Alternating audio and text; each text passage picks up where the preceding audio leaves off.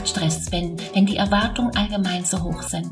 Viele wollen unbedingt Friede, Freude und Harmonie im Familienkreis. Doch die Realität sieht oft anders aus.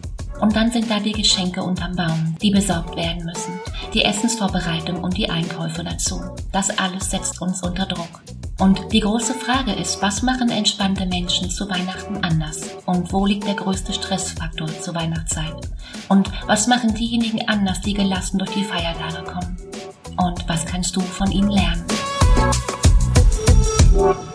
Willkommen zu einer neuen Podcast-Folge Unsichtbar war gestern. Erfolgreich fühlen, denken und handeln, denn Erfolg ist eben keine Glückssache. Mein Name ist Katrin Kreis und dieser Podcast ist für Frauen, die ihre Ziele durch eine neue Denkweise mit mehr Mut erreichen wollen. Weihnachten. Für einige kein Anlass zur Vorfreude, vielmehr der Beginn vom Stress. Einkäufe, Termine, Weihnachtsfeiern, Reisen und am Ende wartet noch die Familie.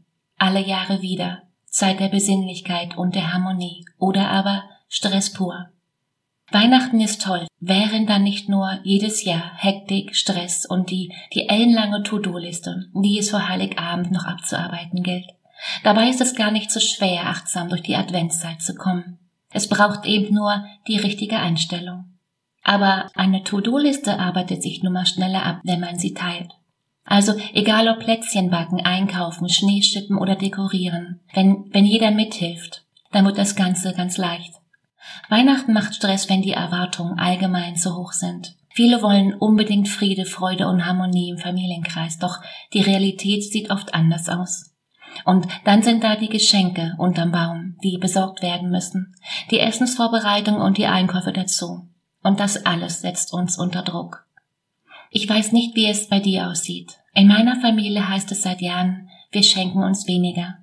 Wir machen uns ein leckeres Essen und wir Erwachsene wichteln. Und Geschenke gibt es nur für die Kleinen. Eigentlich ganz einfach, theoretisch. Und alles eine Frage der Einstellung, oder? Achtsamkeitsübungen können Entspannung in die Weihnachtszeit bringen.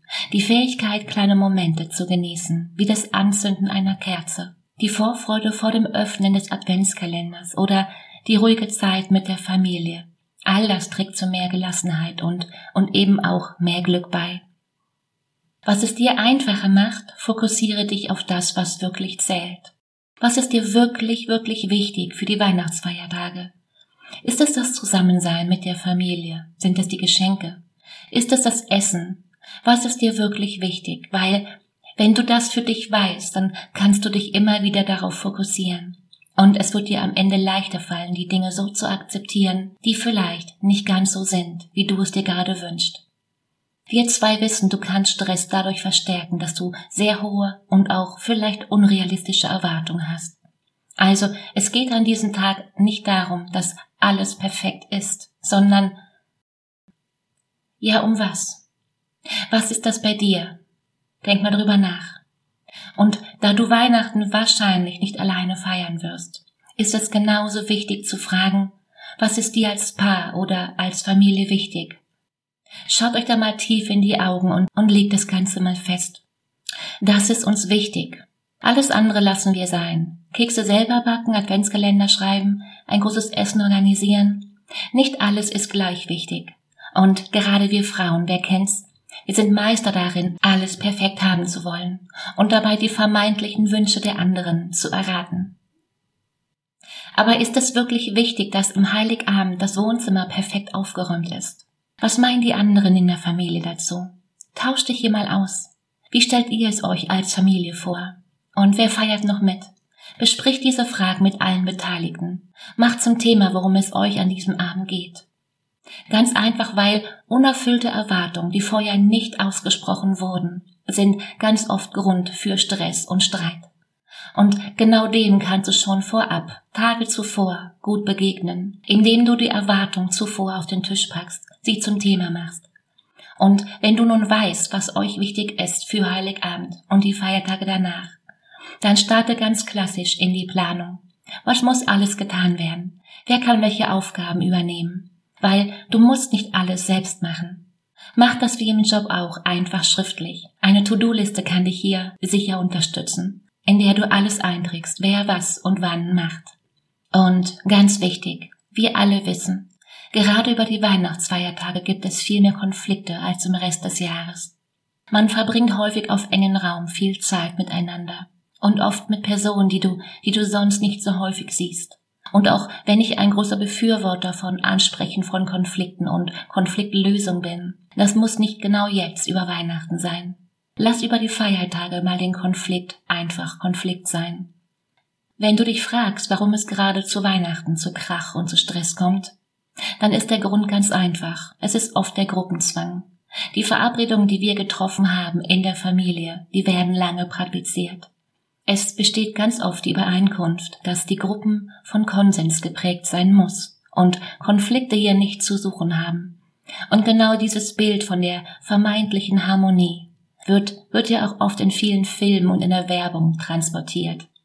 Und genau das, ganz klar, nimmt gewaltigen Einfluss auf unsere Erwartungen. Und dem will man ja auch nacheifern. Und das bedeutet ja, Weihnachtszeit ist eben auch immer Konfliktzeit. Also nochmal überleg, worum es dir hier geht. Eine gute Zeit oder Recht haben. Sprich, hast du eine Herausforderung mit einem Familienmitglied, das du über die Feiertage sehen wirst, dann mach dir vorab ein paar Gedanken. Was kannst du hier für dich tun, damit es für euch beide angenehme Stunden werden? Wie kannst du einen Schritt auf den anderen zugehen? Was braucht es hier? Und was brauchst du? Eigentlich klappt es heute mit vielen Familien schon ganz gut. Aber es klappt dann nicht, wenn es einen Mangel an Kommunikation gibt und deshalb ein Missverständnis zwischen Erwartung und Realität entsteht. Und genauso kommen wir dann ganz schnell zu der Frage, was kannst du für dich über die Feiertage tun? Und achte hier mal gut auf dich während der Feiertage. Gerade wenn du viel mit der Familie zusammen bist. Wo holst du dir deine Energie? Was entspannt dich? Brauchst du zwischendurch Ruhepausen? Nimmst du sie dir?